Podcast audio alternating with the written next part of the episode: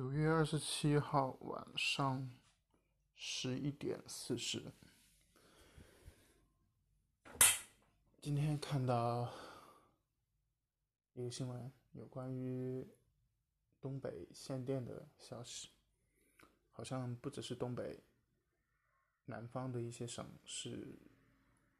也有限电的这些信息，好像似乎一下子。电就变成了很稀缺的一个物品。上一次提到关于电的事情，还是七月份郑州水灾的时候，因为水灾导致很多线路停电，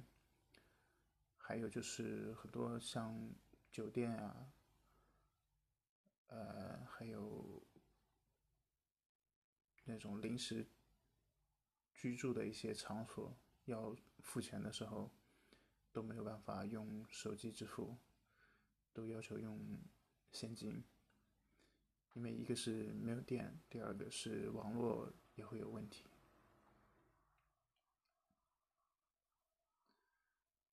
然后我记得再往前上一次应该是去年年底的时候，据说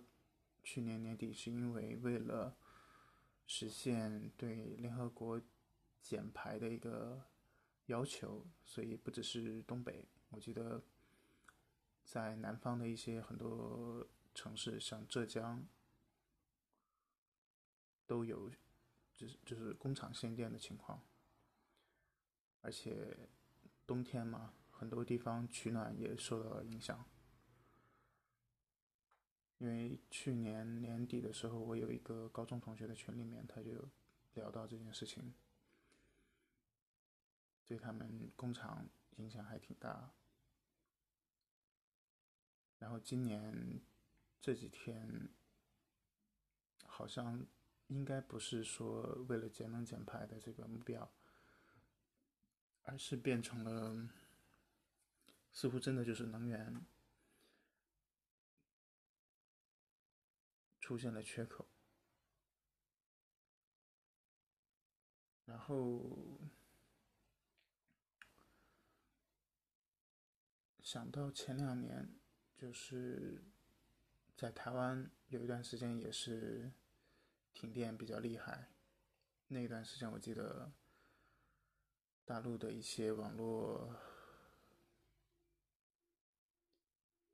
评论，还有一些大概的意思就是说，嗯，台湾的资源太匮乏，电力不够，就是有这种带有嘲笑的意味的吧。但是现在轮到东北还南方的一些城市限电，似乎就没有那么多人在想到去嘲笑别人没有电的这个情况，因为简单来说就是台湾嘛，毕竟离得很远，而且。嗯感觉上并不是属于自己的事情，但是，一旦这些事情真的落到自己头上的时候，你才会感受到缺电或者说缺少一些资源，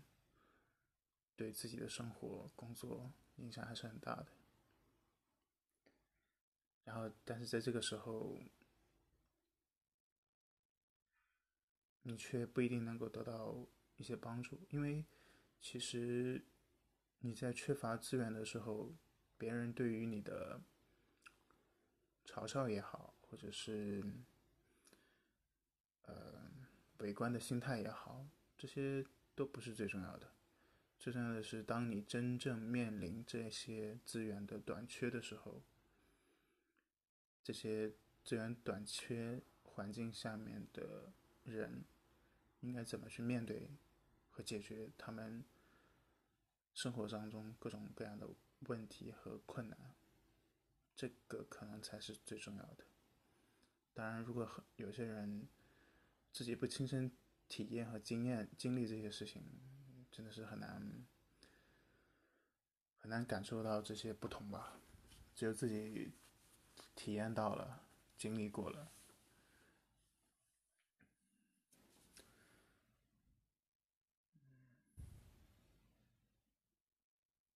然后接下来立马就就是十一的长假，这段时间应该店里的需求量也会很大，也不知道对于会不会造成更大规模的这个限电措施。下午啊，晚上吃饭的时候跟同事聊到这个话题，啊，他想法挺简单的吧，他就说。缺电的话，为什么那些其他的城市的，比如说北京啊、上海啊这些大城市，各种景观灯、各种不必要的这些电的花费，是不是可以关掉，省一点是一点，然后可以帮到那些限电地区的普通民众？我觉得他想法还是很好的，不过，嗯。就拿北京来说吧，就因为这个十一，路边的这些电线杆上都又重新装上了红色的灯笼。这个灯笼是基本上每年过年过节十一都会单独装一遍，提前大概一两个星期装在。沿路的主干道的电线杆上，然后晚上就会一直亮着。等到这个节假日过了之后，再会把它拆下来，然后再等到下一个重大节假日之后再把它装上去。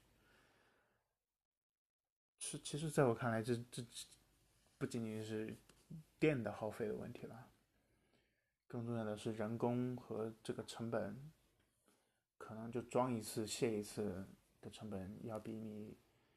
一直点那几个几天或者一两个星期的电要贵多了吧？所以好像缺电，在缺电的地方那就是个问题，在不缺电的不可以缺电的地方，似乎就不是一个问题了。行吧，今天就聊这么多。